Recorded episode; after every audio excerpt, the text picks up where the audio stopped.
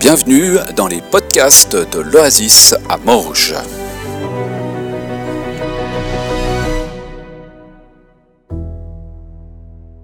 Voilà, ça fait plaisir d'être devant vous ce matin, avec un peu crainte et tremblement comme toujours, mais voilà, ça c'est normal.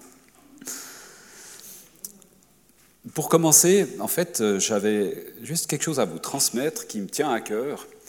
Euh, je réalise, alors vous allez dire, enfin il réalise quelque chose quand même d'important à quel point c'est important et nécessaire de prendre Jésus avec nous, en fait, dans nos journées, dans tout ce qu'on est en train de faire.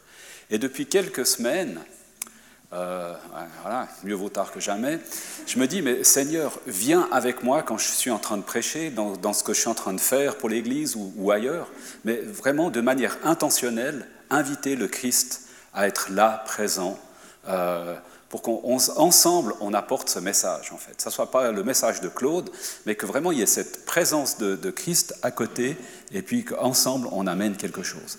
Donc moi, c'est voilà, à la fois une confession, puis à la fois euh, un encouragement que j'aimerais nous donner à tous, d'être très conscient, en fait, de la présence de Christ à nos côtés dans tout ce qu'on vit et tout ce qu'on fait, en fait. Voilà.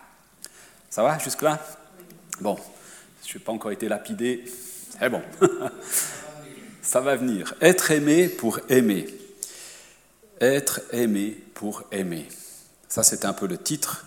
Quand euh, Christelle, chaque fois, elle me dit, t'as pas un petit slogan, un truc, il faut, faut que j'invente à chaque fois quelque chose? Donc voilà, donc j'ai trouvé ça pour ce matin. Et ça rejoint un petit peu ce qu'on a vécu ce printemps. Donc ce printemps, on a vécu euh, aimer, euh, aimer, les autres. Hein. Donc on avait cette, cette, cette cette série, en fait, sur le printemps, sur l'amour. Ensuite, cet été, on a eu les cultes d'été avec la rencontre. Rencontrer les autres, hein, rencontrer nos familles, rencontrer des amis, rencontrer nos voisins, etc. Même rencontrer des chrétiens, on avait dit.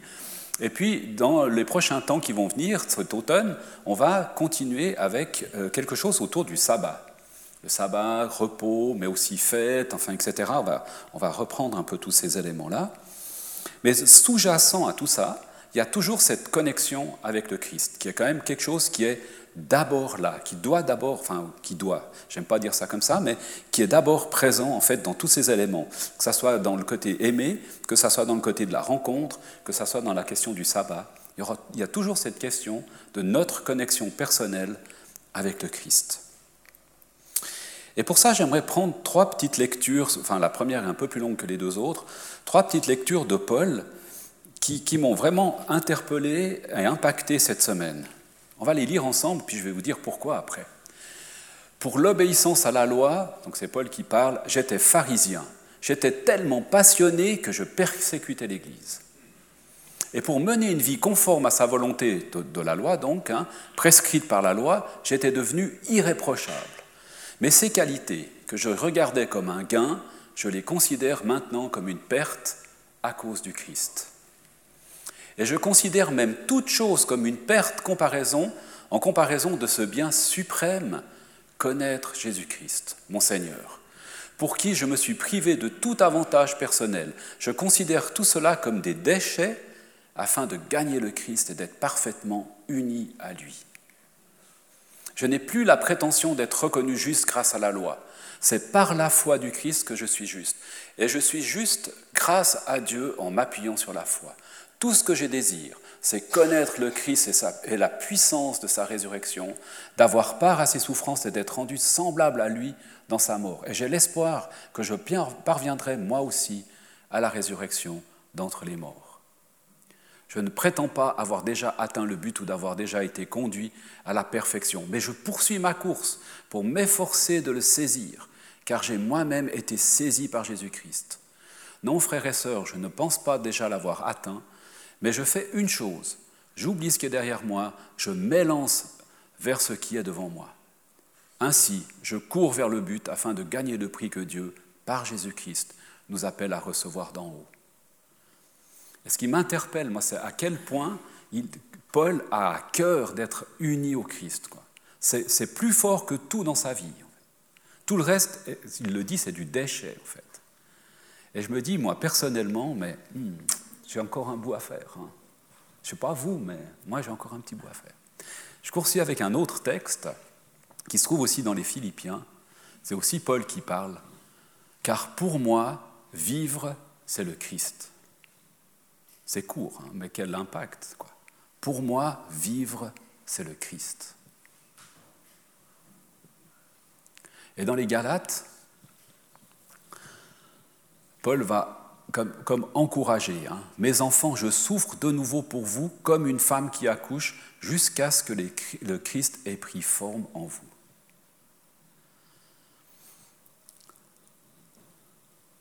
L'importance de Paul pour que Jésus-Christ soit vraiment le centre de nos vies, le fondement de nos vies de chrétiens. Alors j'avais une question un petit peu, j'allais dire, frontale ou brutale ce matin. Mais où en est Jésus dans ta vie? Où, en es-tu dans ta vie avec Jésus? Alors j'ai mis deux trois, deux, trois éléments dans les priorités, dans ton caractère, ton métier, tes études, dans ton immeuble, dans ton quartier, dans ton service, dans tes loisirs, dans ton savoir-être, tout ça. Où est-ce que Jésus est là-dedans, en fait? Où est-ce que tu en es avec Jésus là-dedans?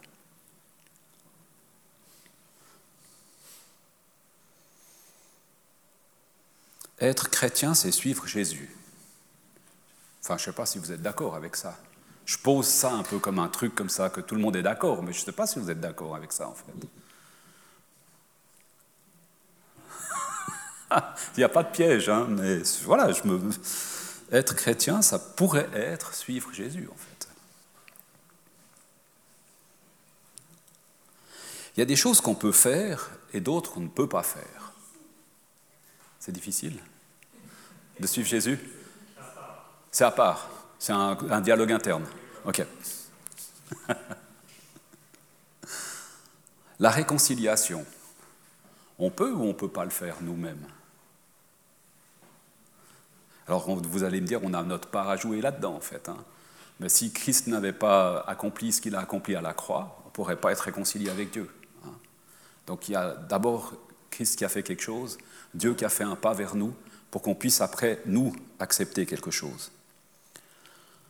Pour suivre Jésus, est-ce que je peux y arriver par moi-même, par mes propres forces? Il y a ce texte de Jean 15, verset 5, qui, me dit, qui dit ça. Hein. Moi, je suis la vigne, donc c'est Jésus qui parle, et vous êtes les sarments. La personne qui demeure unie à moi et à qui je suis uni porte beaucoup de fruits. Et sans moi, vous ne pouvez rien faire. Ça limite un peu nos pouvoirs, hein. il y a cette union, et moi je trouve fort, quand Christ dit, euh, vous êtes unis à moi, mais moi je suis uni à vous, en fait. Hein, il y a cette, double en fait, union qui, qui, est là. Sans moi, vous ne pouvez rien faire. Pour tout ce qui concerne le royaume, en fait, par nos propres forces, on ne peut pas y arriver. Et avant d'aller plus loin, on va aller un petit moment dans la Sainte Seine. On va couper ce message en deux avec la Sainte Seine. Et j'aimerais vous présenter, et je pense que vous l'avez reçu par email peut-être, euh, parce que l'image qui va être affichée, elle n'est pas forcément géniale, géniale, euh, la projection, c'est pas toujours super. Mais ce tableau euh, du dernier souper de Tintoretto, moi je ne le connaissais pas du tout, j'ai découvert ce tableau il date de la fin du XVIe siècle et aussi de la fin de la vie de ce peintre qui est décédé en 1594 et il l'a peint entre 92 et 94, donc vraiment sur la fin de sa vie. Et alors on voit la Sainte Seine.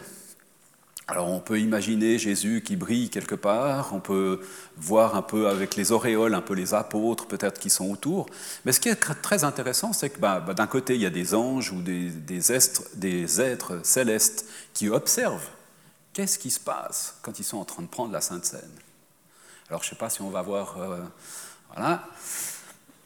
Mais il y a aussi, par exemple, là, on, dirait qu'il y a une, servante, il y a d'ailleurs un chien qui est en train de boire aussi, ou un chat, ou une bestiole, là, qui est en train de boire l'eau de la vaisselle, ou je ne sais pas quoi. Elle est en train à moitié de faire la vaisselle et de servir des plats à côté. On ne voit pas très bien, mais tout au fond, là-bas derrière, euh, là-bas au fond, hop là, j'ai perdu ma lumière, tout au fond là-bas, comme s'il y avait une autre pièce en fait. Hein. Puis des gens qui sont dans une autre pièce pendant qu'il y a la Sainte Seine qui se déroule à côté. Euh, il y en a qui regardent de loin. Euh, il y en a qui sont en train de parler avec Jésus, d'autres qui parlent entre eux. Voilà, il y a vraiment plein d'endroits différents. Et puis ma question que j'aimerais vous laisser pour ce temps de scène, c'est un petit peu, mais où est-ce que tu te situerais dans ce tableau? Est-ce que tu serais dans le tableau ou bien tu serais peut-être même pas forcément dans le tableau, peut-être, je ne sais pas. Mais où est-ce que tu te situerais Où est-ce que tu aimerais être pendant ce temps de la Sainte Seine euh, par rapport à ce tableau? Où est-ce que tu aurais envie de te mettre, de te placer, d'être placé? Tout près de Jésus, en train de faire le service à côté euh, Voilà, je vous laisse un petit peu juste ça avec. Euh, et puis je laisse la parole à, Noémie pour nous conduire dans ce temps de Sainte Seine. Et on continuera après, encore avec quelques autres réflexions. Merci. Amen. Vous êtes prêts pour une prochaine demi-heure? Non, on va essayer de. Mais c'est super, merci beaucoup pour vos témoignages, c'est vraiment encourageant et ça fait beaucoup de bien. Et vous voyez, on dit on n'a pas de louange, mais ce qu'on a amené là, c'est de la louange à Dieu en fait. On l'a juste amené d'une autre manière. Et merci beaucoup pour vos témoignages et pour ce que vous avez apporté. Donc, on a parlé d'être unis au Christ, hein. euh, retrouver un peu le but pour lequel on est créé. C'est aussi cette union, c'est se laisser captiver par Jésus-Christ, en fait. Je trouve ça, c'est fort. Et, ça rejoint ce texte de, Matthieu 20, quand on est uni à Christ, vraiment, il y, a, cette question que nos priorités deviennent, ou ses priorités deviennent nos priorités, en fait. Hein. On est, comme, transformé, en fait. Hein. Il y a quelque chose qui se passe en nous. Et comme tu le disais, Pascal, des fois, on, s'en rend compte, des fois, on s'en rend pas compte. Il y, a, vraiment quelque chose qui se produit en nous. Du coup, on a, on a reparlé de ce texte et, tout le monde, voilà, on l'a cité plusieurs fois. Hein. Voilà, quel est le plus grand commandement de la loi? Eh ben, tu aimeras le Seigneur ton Dieu de tout ton cœur, de tout ton être et de toute ta pensée. Et puis le second commandement qui est d'une importance semblable, tu aimeras ton prochain comme toi-même. Et je crois que là, il y a vraiment quelque chose de fort qui, est ressorti dans ce que vous avez témoigné ce matin. Et moi, j'allais dire, à quelque part, on ne peut pas donner ce qu'on n'a pas reçu. C'est compliqué, hein je veux dire... Euh, euh, vous voulez donner 20 francs à quelqu'un, si vous ne les avez pas dans votre porte-monnaie ou Twint ou quelque chose, ben vous ne pouvez pas le faire en fait. Hein. Si vous voulez donner de l'amour et que vous ne l'avez pas, c'est compliqué en fait. Hein. Et puis j'aimerais reprendre et vous donner une petite citation. Alors quand on parle de citation, on pense à... Voilà, Augustin. Ah ouais, Augustin, quand même. ah, C'était pas ça, Augustin, c'est... Euh, alors attendez, je me suis planté dans mes trucs là. Ah, il est où Augustin? Alors attendez, on va aller, voilà. Euh, non, c'est pas ça. Mais alors, ah, zut, alors je perdu mon Augustin. Bah zut, bah, j'ai perdu aussi ma présentation du coup.